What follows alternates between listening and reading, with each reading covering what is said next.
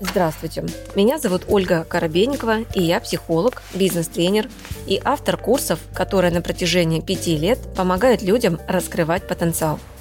В моем авторском подкасте «Ольга Коробейникова о психологии» я отвечаю на вопросы слушателей и помогаю разобрать разные сферы жизни и выйти на новый уровень мышления.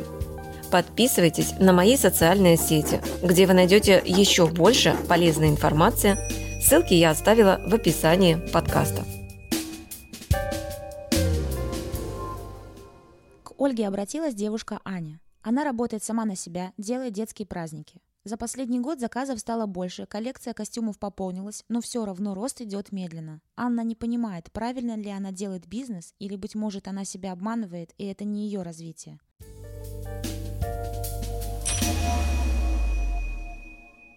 Запомните раз и навсегда, есть просто путь нету моя, не моя профессия. Такого нет. Просто э, иногда, чтобы выйти в более ресурсную для вас профессию, вам надо психологически созреть.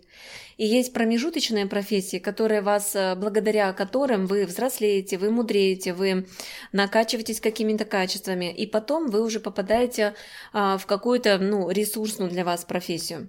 Поэтому с точки зрения вот мироздания, да, есть просто путь, и раз это просто путь, я просто иду. И нахожусь э, вот на определенном отрезке ровно столько, сколько я себя чувствую в гармонии. Вот ровно столько я там нахожусь. Как только я чувствую, что мне куда-то пора, что что-то уже совсем не то, выгорание начинается, значит, что-то уже пора менять. Это сигналы. На тему, как понять, соответственно, масштабно ли я иду или не масштабно ли я иду, это вы определяете по своему как раз настроению, по своему настрою.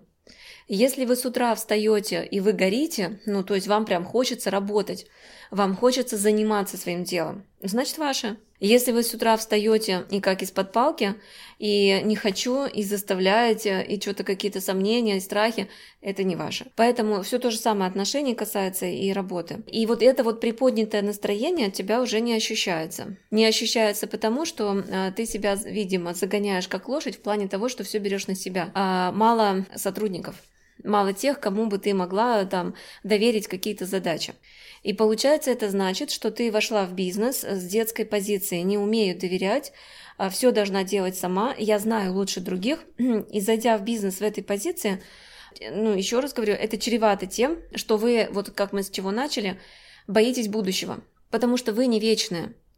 Если вы все тащите на себе, вы завтра заболели, все, вашему бизнесу крендец потому что некому принимать заявки, потому что там клиенты, все. И вы, а, находясь постоянно в этом напряжении, что все завязано только на мне, у фрилансеров та же самая история. Все завязано только на мне. Я сам создаю себе доход. Нету никого, кто меня заменит. Нету. Вот у, как у фрилансеров такая проблема, так и у тех, кто занимается малым бизнесом. Отсюда вывод. Получается, что ты не бизнесмен. То есть ты осталась в мышлении найма, но начала заниматься собственным бизнесом. Чем это чревато? Ну, чем чревато? Рано или поздно организм скажет стоп. То есть он просто заболеет. Начнется психологическое выгорание, какие-то, может быть, психосоматика какая-то запустится. Вот это вот отрицание, и все. При этом сама сфера может быть и твоя. Ну, то есть ты действительно, может быть, там эксперт. Но, может быть, есть тогда смысл пересмотреть, э, я на себя работаю, зарабатываю такие-то деньги, а если я пойду в найм, в той же самой какой-то квалификации, в то же самое агентство праздников, сколько я там буду зарабатывать? Вот вам надо сесть просто и посчитать. И если вы в своем как бы бизнесе чистыми, именно чистыми на протяжении года зарабатываете меньше, чем если бы вы могли заработать в найме, значит, сто процентов уже вы не бизнесмен. То есть вам пора, значит, нужно возвращаться в найм. У некоторых есть иллюзия, что ну да, я зарабатываю, например, те же самые 50 тысяч, но зато здесь я вот как бы свободна. Хочу работаю, хочу не работаю. Неправда, вы себя обманываете. Потому что если вас никто не страхует, если у вас нет команды и так далее, это неправда, что вы свободны. То есть вы постоянно думаете о том, что будет завтра, будут ли клиенты, будут ли заказы, вы постоянно об этом думаете. И вас это напрягает, у вас нарастает вот такое внутреннее состояние паники. Оно скрытое, то есть оно не обязательно, что оно себя проявляет, но тревожность нарастает. И тогда любой, э, любая внештатная ситуация вас просто бах и обнуляет. Вы не можете спокойно реагировать, потому что вы накопили это состояние.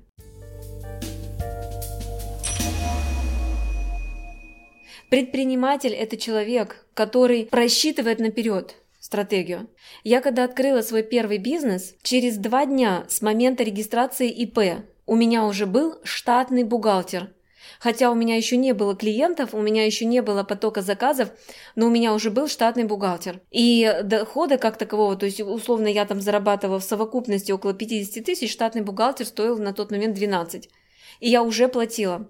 Мне все говорили, ты что, дура, что ли? Ты не можешь, что ли, просто вот, э, ну, как вам сказать, э, подрядом, да, взять, просто вот заказать декларацию там или что-то. Я говорю, нет, потому что штатный бухгалтер, у него другой уровень ответственности.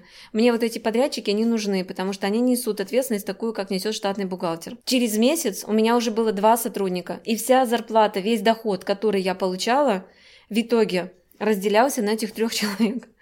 Ну, то есть, условно, у них зарплата 20, и у меня зарплата была 20, а то и вообще в минусе я была. Но я продолжала расширять команду. Почему я это делала? Потому что я стратег, потому что я понимала, что я человек, я смертный, я могу заболеть, все что угодно может произойти со мной. А я расширяю базу, а я расширяю клиентов. И если я сейчас не подстрахуюсь, и если я сейчас не начну формировать команду, то тогда, когда что-то со мной произойдет, команда не формируется за два дня. Мне придется закрывать и сворачивать всю свою деятельность, и тогда это коту под хвост все мои усилия. Вот предприниматель – это человек, который изначально выстраивает на будущее, просчитывает шаги вперед, хотя гром еще не грянул. Вот это предприниматель. Все остальное – это мышление найма. И страхи здесь ни при чем. Ань, ты думаешь, мне было не страшно? что я не смогу им платить зарплату, что не будет клиентов. Это формируется уровень ответственности. Это вот знаешь, как дети. То есть я к сотрудникам отношусь как к детям. Почему? Вот как ты на ребенка не можешь не заработать, да? Тебе надо его кормить по-любому, тебе надо оплачивать его садик, школу и так далее. Ты не можешь на него не зарабатывать. Вот у меня про сотрудников та же самая история. Я не могу на них не зарабатывать, потому что э, это люди, во-первых, которые мне доверили, во-вторых, как бы мне потом сложно искать, если они уйдут, потому что мне нечем им платить.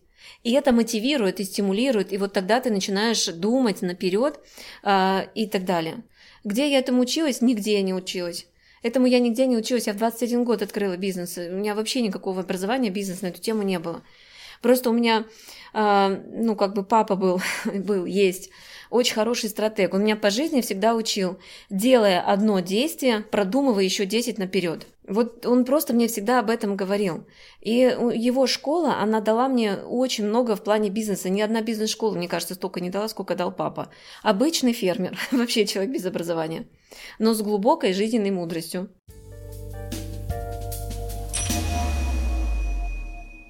Ты служишь страхом, а не целям. Вашей целью не может являться служение страху, вы поймите. Страхи, они были, есть и будут в вашей голове, никуда они не денутся, это психика так у нас устроена. Но смотреть в эти страхи, а я вот этого боюсь, а я вот этого боюсь, а я еще вот этого боюсь, ну и что, это просто мысли. Когда у меня страхи всплывают, я их отслеживаю, я знаю об этих страхах, но я себе всегда говорю, Крабенько, это просто мысли. Ты сейчас что, мыслям поклоняться будешь? У тебя цели есть. Есть цели, есть. Иди и делай. И я вообще игнорю эти страхи. Я не просто я их динамлю. А вы своим страхом служите. У вас страх появился, и вы испугались, бах, и все, и вы перестали делать. Так тогда вы определитесь, кому вы служите страхом или целям все-таки. Желательно служить целям, а не страхом.